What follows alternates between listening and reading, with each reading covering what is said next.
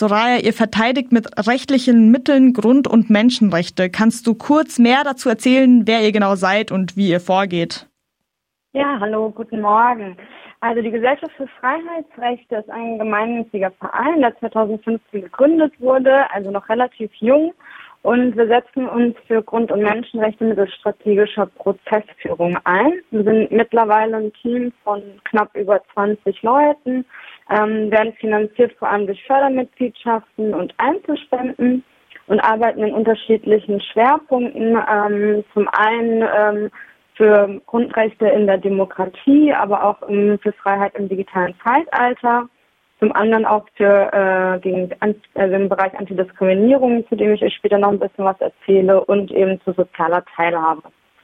Jetzt habt ihr ja gerade einen neuen Klagefonds mit Verfahren nach dem Berliner Landesantidiskriminierungsgesetz. Das hast du ja auch gerade schon ein bisschen angesprochen.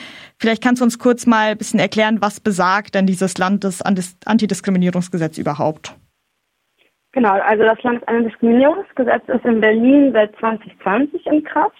Ähm, Berlin ist damit auch das erste und bisher einzige Bundesland, was ein solches Landesantidiskriminierungsgesetz hat und schließt damit eine wichtige Lücke im Antidiskriminierungsschutz. Ähm, das LADG sieht ein Diskriminierungsverbot vor.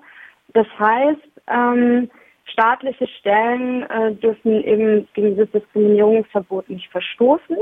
Und Betroffene ähm, Betroffenen ermöglicht es eben gegen solche staatlichen Stellen wie die Polizei oder auch Behörden vorzugehen, wenn sie zum Beispiel wegen ihres Geschlechts oder einer rassistischen Zuschreibung oder Behinderung benachteiligt werden. Ähm, in Abgrenzung dazu gibt es noch das bundesweite allgemeine Gleichbehandlungsgesetz. Das gilt auch für euch zum Beispiel in Baden-Württemberg. Das gilt aber eben nur für Diskriminierung im privaten Bereich, also zum Beispiel bei der Arbeit oder wenn man auf dem Mietmarkt ist oder in Massengeschäften wie im Restaurant. Und welcher Unterschied bedeutet das jetzt konkret für eure Arbeit, dass es eben dieses Landesantidiskriminierungsgesetz in Berlin gibt? Also das ähm, LADG hat eine sehr schöne Besonderheit, nämlich es liegt ein Verbandsklagerecht vor. Das bedeutet, dass eben anerkannte Antidiskriminierungsverbände, wie wir sie sind, die Gesellschaft für Freiheitsrechte, ohne betroffene Einzelpersonen selbst gegen strukturelle Diskriminierung vorgehen kann. Und vor einer solchen Verbandsklage ähm, muss man eine Beanstandung durchführen. Das bedeutet, dass man sich direkt an die öffentliche Stelle wendet und denen dann mitteilt, ähm, auf welche Weise sie diskriminieren. Und die öffentliche Stelle hat dann drei Monate Zeit, um Abhilfe zu schaffen. Das heißt, diese Diskriminierung zu beenden. Und wenn sie das nicht tut, dann können wir vor Gericht klagen. Du hast ja auch gerade schon angesprochen, dass Berlin das einzige Bundesland ist, wo es dieses LADG gibt. Ähm, wie sieht es denn in anderen Bundesländern aus und konkret auch im Bavü? Da stand es ja zum Beispiel auch im Koalitionsvertrag. Genau, es gibt gewisse Bundesländer, die derzeit prüfen, ob sie ein LADG einführen werden. Manche Bundesländer, wie zum Beispiel Bayern, sieht das gar nicht mehr vor. In Bavü ist die Situation so, dass die Koalitionsparteien ähm, sich im Mai letzten Jahres darauf geeinigt haben, ein LADG einzuführen.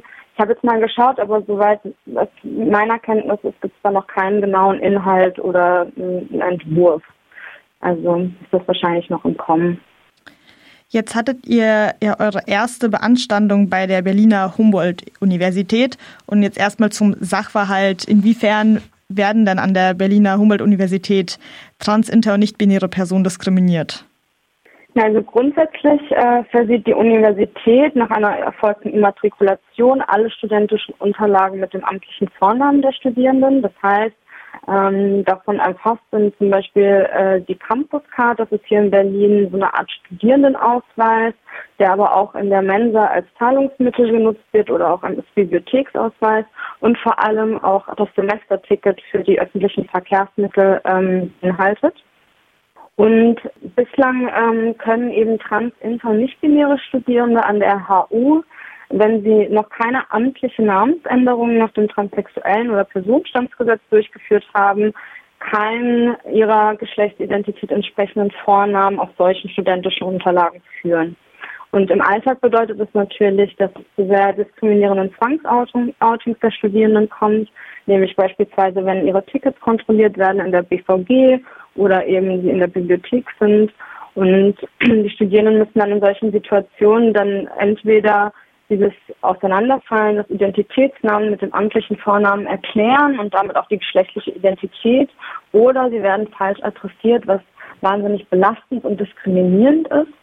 Ähm, denn solches Deadnaming nennt man das, also das Verwenden des abgelegten toten Namens, ist extrem verletzend und respektlos, weil es eben die eigene geschlechtliche Identität abspricht. Und eine solche kann eben nur durch jede Person selbst definiert werden. Und Studierende empfinden das als extrem psychisch belastend, vor allem wenn das im Alltag auch immer wieder passiert. Und wie sieht dann dieser Beanstandungsprozess aus, um dagegen vorzugehen? Also wir beanstanden jetzt, wir haben jetzt eben direkt bei der Humboldt-Universität beanstandet und die Humboldt-Universität hat jetzt drei Monate Zeit, äh, um diese Diskriminierung zu beenden und solche Möglichkeiten für die Studierenden vorzusehen. Und wenn sie das nicht tut, dann können wir eben Klage erheben. Ihr sprecht ja auch auf eurer Webseite oft von strategischer Prozessführung. Wie genau sieht das mhm. aus? Also strategische Prozessführung definiert sich so, dass man ähm, rechtliche Mittel, insbesondere Gerichtsverfahren, einsetzt, um über den jeweiligen Einzelfall hinaus etwas für den Schutz oder die Verwirklichung von Grund- und Menschenrechten zu erreichen. Das heißt, wir nutzen eben einen Prozess für die Stärkung der Menschenrechte, verfolgen dabei eben immer ein übergreifendes gesellschaftlich-politisches Anliegen. Und das ähm, bestimmt dann auch, wie wir die äh, juristischen Mittel auswählen, aber auch die Argumentation oder die KlägerInnen in dem äh, Fall.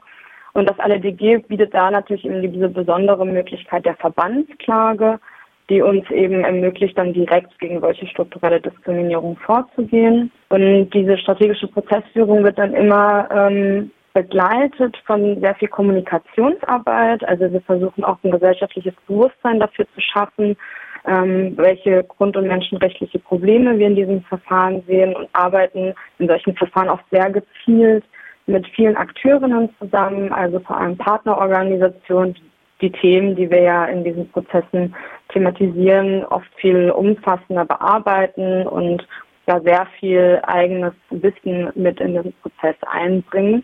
Also in diesem Verfahren zum Beispiel haben wir mit der hochschulübergreifenden Studierendengruppe UNITIM zusammengearbeitet, die sich eben monatlich mit trans, inter oder nicht-binären Studierenden trifft und sehr viel Wissen in dem Bereich haben, teilweise mehr als die Hochschulen selbst, die äh, uns in dem Verfahren jetzt auch begleiten. Und wie genau wählt ihr dann eure Fälle aus?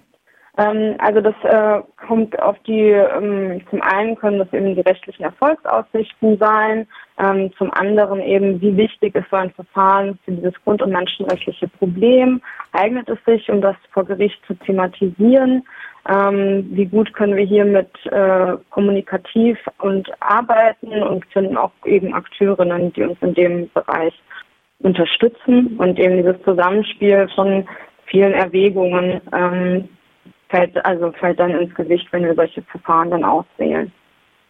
Und konkret bei diesem Beispiel bei der Humboldt-Universität, inwiefern können dann die Ergebnisse oder die möglichen zukünftigen Ergebnisse auch Auswirkungen außerhalb dieser Institution haben, gegen die ihr dann gerade klagt? Also wir hoffen natürlich, dass sich auch dann andere Universitäten ähm, hier ein Beispiel nehmen. Ähm, also in Berlin gibt es einige Universitäten, die das beispielsweise schon tun, aber auch natürlich deutschlandweit, auch selbst wenn es kein LADG gibt. Ähm, aber man hier ganz klar strukturell diskriminierende Verfahren oder Nichtmöglichkeiten für Studierende hat, dass auch andere Hochschulen sehen, welche Möglichkeiten sie haben und das auch ähm, deutschlandweit hoffentlich umsetzen. Und habt ihr schon euer weiteres Vorgehen in Bezug auf das LADG geplant? Also wir haben ja ähm, jetzt ein Projekt in diesem Bereich. Ähm, wir hoffen natürlich auch noch weitere Verfahren in diesen Bereichen zu haben. Wir haben da auch schon einige Ideen, ähm, aber jetzt noch nichts, was ich konkret so erzählen kann. Okay, und jetzt abgesehen von dem Verfahren zum LADG gerade, welche Verfahren führt ihr derzeit außerdem noch? Ähm, also im Bereich Antidiskriminierung haben wir zum Beispiel ein sehr großes Verfahren zu äh, queeren Elternschaften. Ähm, da geht es äh, darum, zum Beispiel, wenn lesbische Paare Kinder bekommen, ähm, dass das zweite Elternteil nicht automatisch als äh, Elternteil angesehen und in die Geburtsurkunde ähm, aufgenommen wird. In anderen Bereichen ähm, sind wir gerade, äh, unterstützen wir Klimacamps oder waren auch am letzten Dezember vor dem Bundesverfassungsgericht gegen ähm, das neue BND-Gesetz ähm, sodass wir in unterschiedlichen Bereichen gerade tätig sind.